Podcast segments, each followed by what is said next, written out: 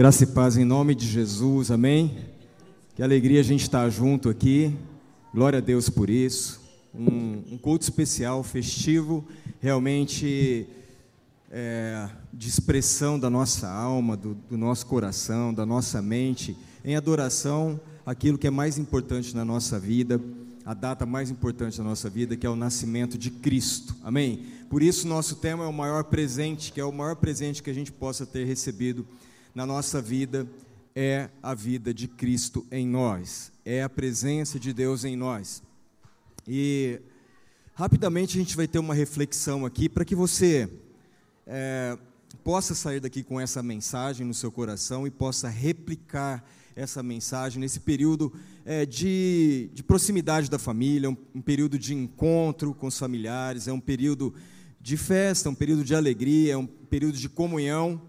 Então, nada melhor do que a gente revelar aquele que nasceu para nos salvar através da Sua palavra, através da direção de Deus para as nossas vidas, a gente revelar o verdadeiro sentido do Natal. Amém?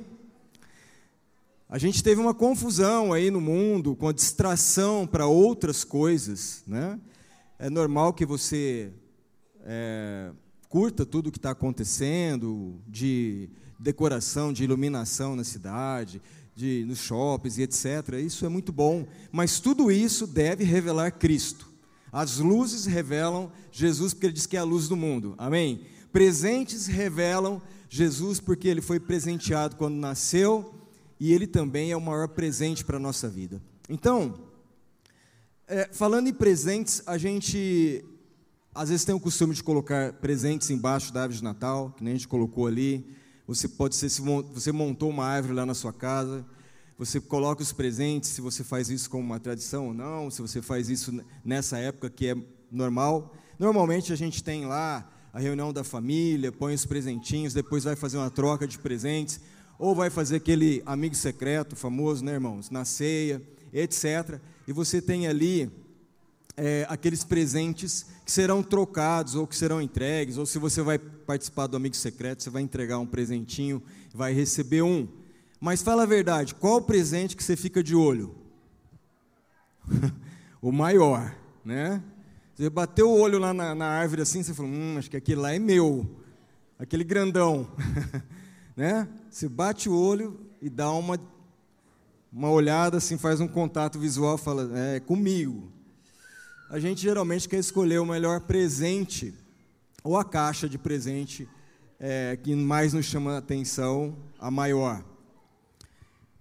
Tem também, sempre no Natal, aquele tio que pega a, a maior caixa que ele acha, embala para presente, mas dentro dessa caixa grande tem uma outra caixa, e depois tem uma outra caixa, e depois tem uma outra caixinha, até que fica.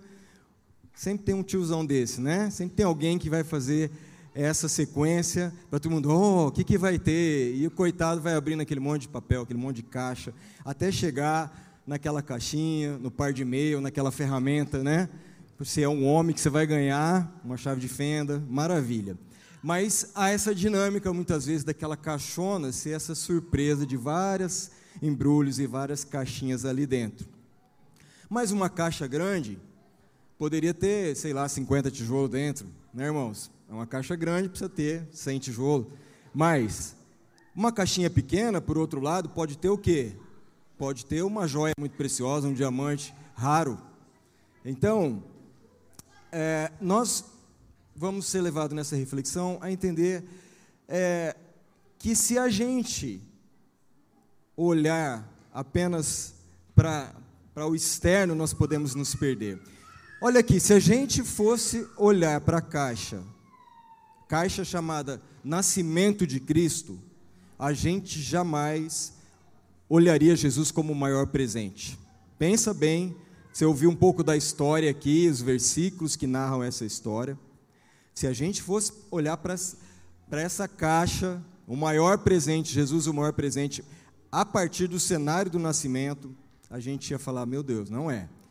Porque é impressionante como foi o nascimento de Cristo, porque Deus nos surpreende ao enviar seu filho da maneira como ele veio. Por quê? Porque Deus, criador de todas as coisas, criou o universo, criou uma diversidade, então é tão perfeito, tão detalhista em, formas e cores e tantas coisas nesse universo, desde o micro, né, das coisas mais pequenas que existem dentro do nosso organismo, que funcionam aqui, até do universo, do macro, do cosmos, tudo foi criado, Deus é extremamente criativo. Mas quando nós olhamos para o nascimento de Cristo, a gente fica olhando e fala assim: o que Deus tem para nos ensinar através daquela maneira como Cristo nasceu. Aí eu fiquei pensando, pensa no José, pai de Jesus. Pensa no José, pai de Jesus.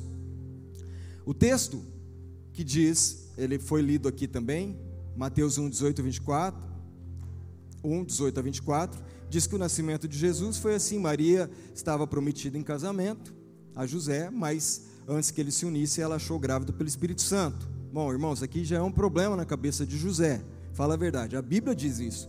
Por ser José seu marido, um homem justo, não querendo expô-la à desonra pública, pretendia anular o casamento secretamente. Pensa você, homem. Quais são os homens aqui? Levanta a mão. Homens, mens. Aí. Levanta aí, gente. Pensa você sendo José. E aí, aquela que está prometida a você, a sua noiva, você não tem nenhum contato sexual com ela, o que, que acontece? ela aparece grávida. E aí o José deu uma bugada ali, fala a verdade. Ele deu uma travada.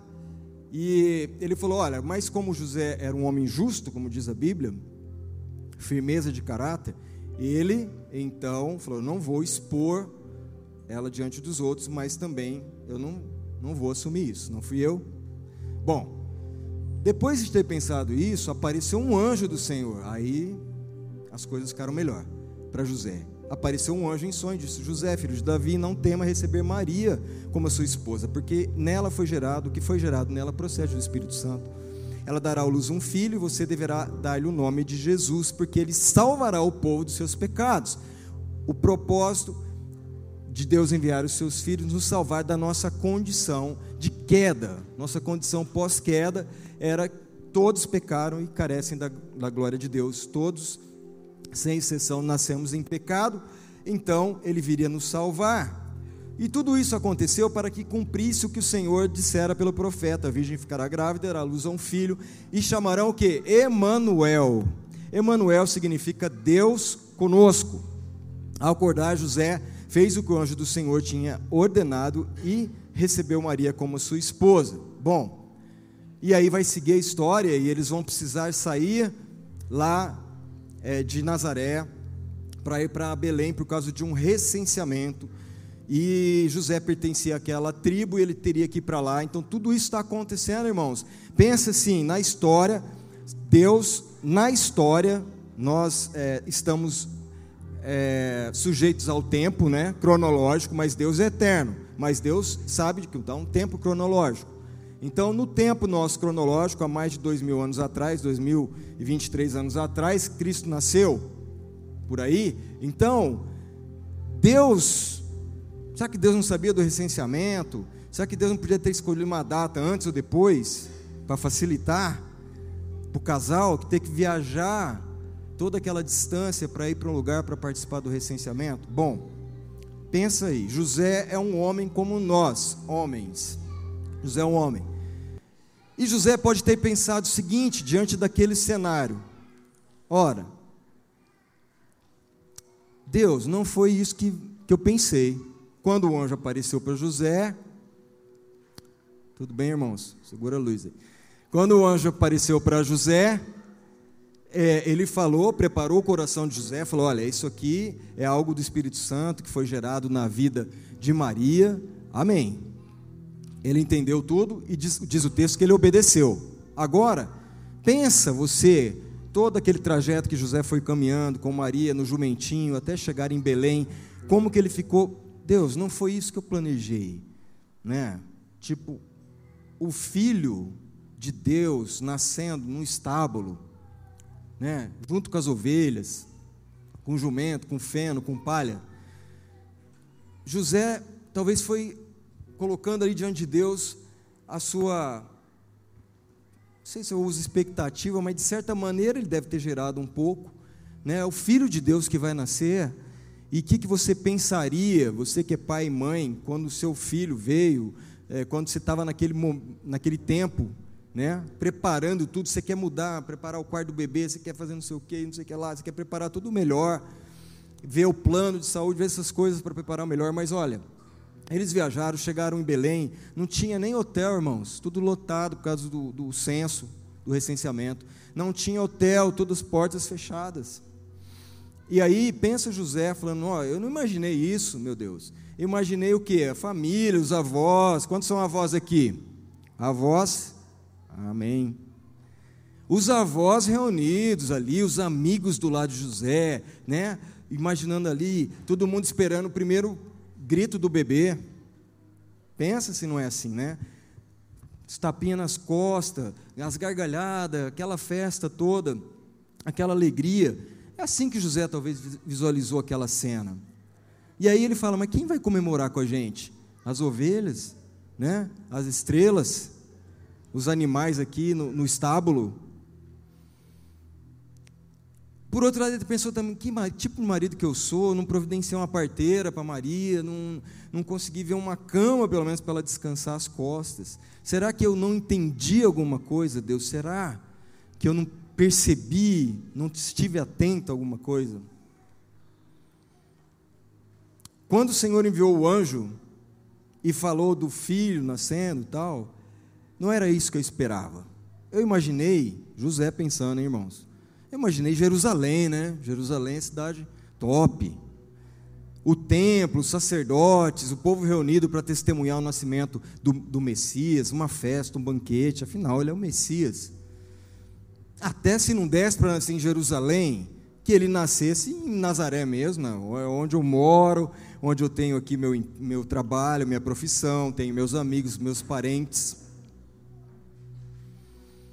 E José pode ter se perguntado, né? pensa você com cabeça de homem aí, é assim que o Filho de Deus entra no mundo? Né? É assim. O anjo aparece, falou tudo, eu obedeci tudo, eu encarei a galera, né, sobre a questão da gravidez da Maria, eu assumi a responsabilidade, eu acreditei naquilo que Deus me revelou através do anjo, mas por que Deus nascer num curral? Por que não havia um lugar melhor? Maria vai dar a luz a qualquer momento. Não é um nenê nosso, José está pensando. É o Messias. É o, fi, é o Filho de Deus prometido que os profetas anunciaram. A Maria acredita, eu também quero acreditar, mas Deus não é fácil. Não é fácil. Eu sou carpinteiro. Carpinteiro, sou acostumado com planejamento. Eu faço os cálculos para as coisas se encaixarem. Eu vou medindo, eu uso esquadro, eu meço uma vez, duas vezes antes de cortar as coisas, Deus. Eu sou um carpinteiro, eu sou um construtor. Um construtor não pode viver de surpresas. Ele tem que planejar, ele tem que medir, tem que calcular aquilo que ele vai fazer. Eu gosto de conhecer o plano. Eu prefiro ver o plano, o projeto, antes de começar. E José, como homem, irmãos e irmãs, podem ter pensado essas coisas. Ele pode ter pensado essas coisas, porque ele era um ser humano igual a gente. A gente talvez pensaria: por que um, não um lugar melhor? para o Filho de Deus nascer. Né? E ele teve que, contra toda a sua razão, e quando eu falo razão, falo de homem, cabeça racional, né? visão de túnel, do ponto A para o ponto B, sem floreios. E José teve que ir contra tudo isso para entender uma coisa: José não é o construtor. José é apenas uma ferramenta nas mãos do Eterno. Amém? José é uma ferramenta nas mãos do Eterno. Confiar não é fácil, queridos. Não é fácil. Mas José tem que dizer: Deus, esse projeto, esse plano é seu e não meu. Amém? E eu vou obedecer. Esse plano é seu. O Senhor está no controle de todas as coisas. E eu não tenho poder sobre nada. O Senhor que é todo-poderoso. O Senhor que é todo-poderoso. E o Deus que é todo-poderoso, ele vem como um ser humano e esvazia-se de todo o poder, queridos. Essa, essa é a grande notícia do Natal uma das grandes. O Deus que é todo-poderoso se faz um ser humano como a gente. Ele se esvazia, lá em Efésios diz, de todo o poder para se tornar um de nós, para o que? Não se revelar pelo seu poder, mas se revelar pelo seu amor. Amém? Natal é a revelação do amor de Deus para a humanidade. Natal é a revelação do amor, não do poder. Ele se esvaziou de todo o poder, para que ele pudesse se revelar como amor. E esse é o maior presente. É o presente eterno, é o presente que traz perdão, salvação e grande alegria. Amém perdão, salvação e grande alegria. O seu coração tem que se encher de grande alegria. Por isso nós estamos aqui levando todos a essa grande alegria. Aplauda o Senhor, louve, porque o amor de Deus se revelou por meio de Jesus Cristo. Em João 3,16 diz: Porque Deus tanto amou o mundo que deu o seu Filho, unigênito, seu único Filho, para que todo aquele que nele crê não pereça, mas tenha vida eterna. Pois Deus enviou o seu Filho ao mundo não para condenar o mundo, mas para que esse fosse salvo por meio dele. Quem nele crê não é condenado, mas quem não crê já está condenado, por não crer no nome do Filho unigênito de Deus. Então, a exemplo de Jesus Cristo, nós precisamos nos esvaziar de todo o poder, de todo o nosso achismo, de todo aquilo que a gente faz na força do braço, para que a gente possa receber esse grande presente de amor.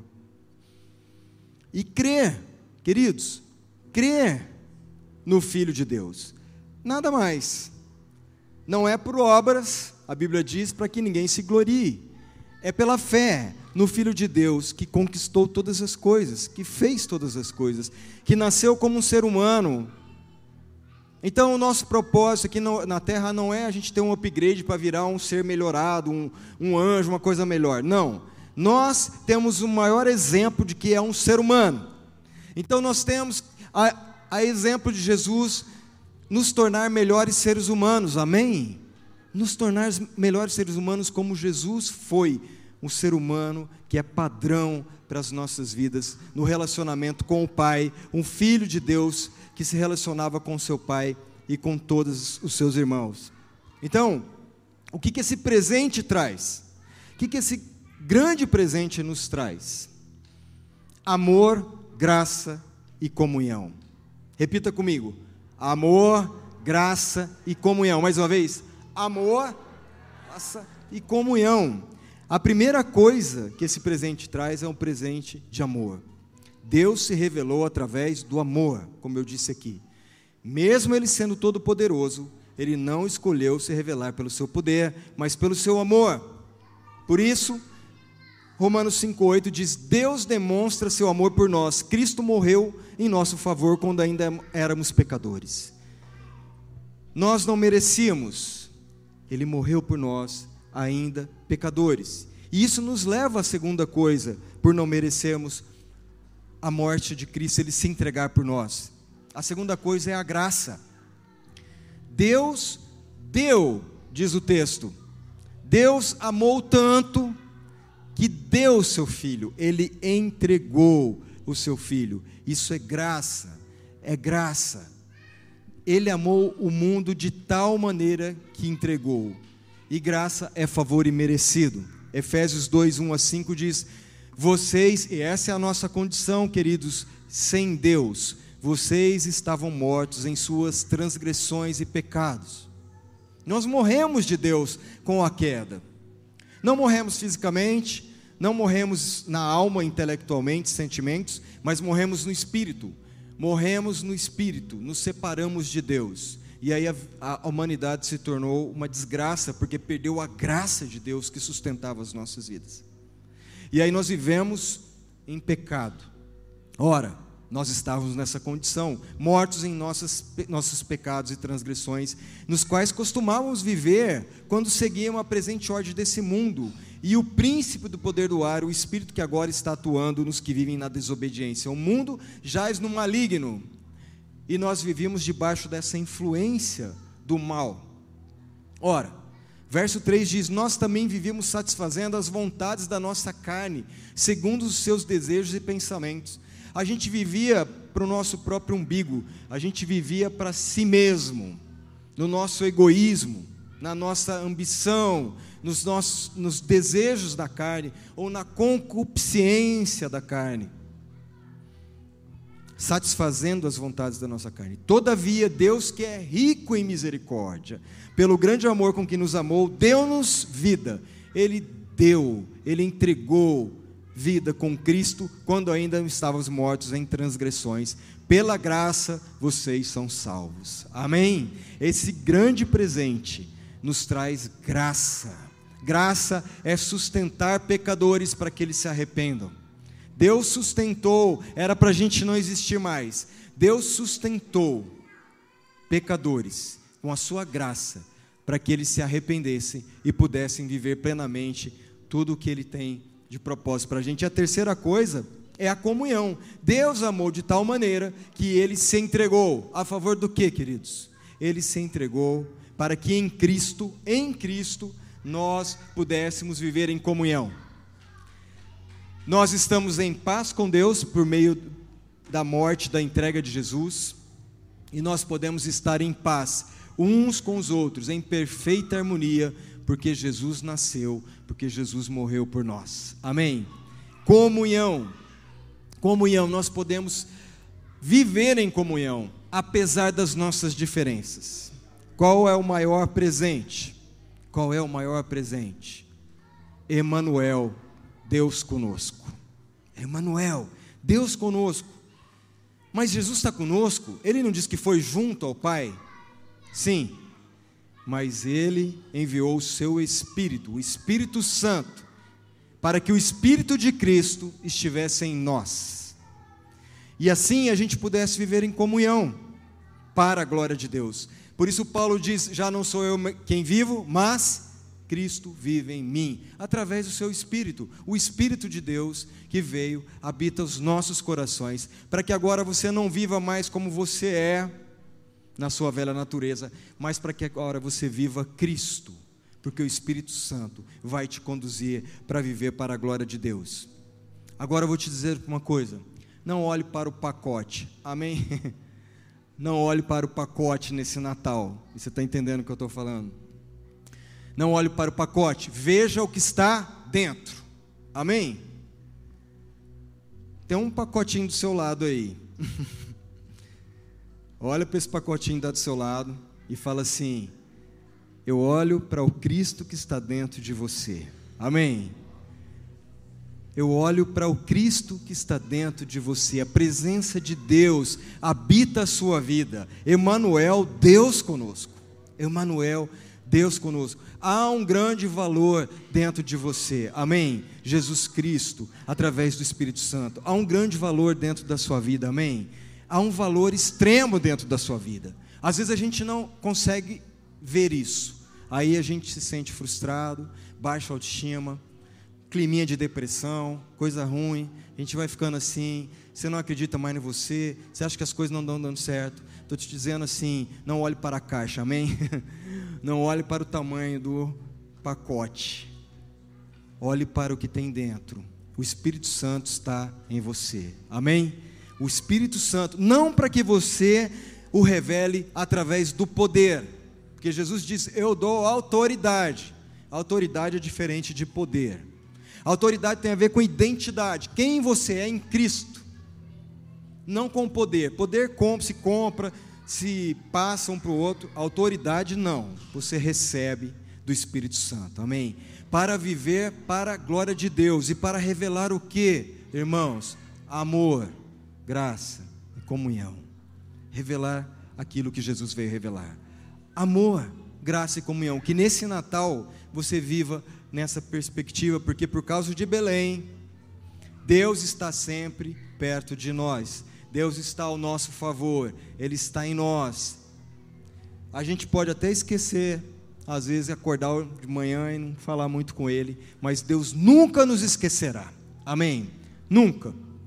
Ele se chamou de Emanuel, Deus conosco, o nosso maior presente. Amém? Você pode aplaudir a Jesus.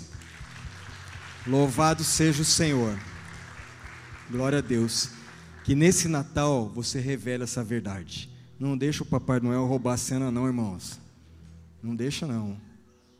Ah, tudo bem, velhinho lá, né? Um velhinho sem compromisso nenhum, entre nós aqui, abre um parênteses. Ele aparece uma vez por ano, dá uns presentes e vai embora. Não assume a responsabilidade depois de cuidar. Que que é isso? Que engano, né? É um engano para dizer a atenção das crianças e dos adultos. Tudo que você olhar nesse Natal, árvore, luz, fala de Cristo. É, tudo isso fala de Cristo. Ele é a luz do mundo. Ele é o Emmanuel, Deus conosco. Ele se revelou para que você viva uma vida abundante e plena. Em nome de Jesus, que seja essa mensagem no seu coração para você partilhar com a sua família, com os seus amigos. Jesus nasceu, ele zerou, ele, ele ele iniciou a contagem da história. Antes dele, depois dele. Para ele são todas as coisas, em nome de Jesus. Amém? Nós vamos é, continuar aqui, mas só um tempinho, irmãos, que começamos bem mais tarde, com a participação das crianças, do louvor, e a gente quer que você cante isso. Nós vamos cantar uma música com as crianças, depois nós vamos cantar a última música que é Emanuel, Deus conosco. E você pode cantar isso nessa certeza do que a palavra disse ao seu coração. Ele é Deus que está com você, né? E, e você pode se olhar e pode olhar para o seu próximo, para o seu cônjuge de outra maneira, sabendo que há algo especial de Deus na vida dele. Nome de Jesus. Vamos orar enquanto as crianças vão se posicionando. Feche o seu olho um pouquinho, seus olhos.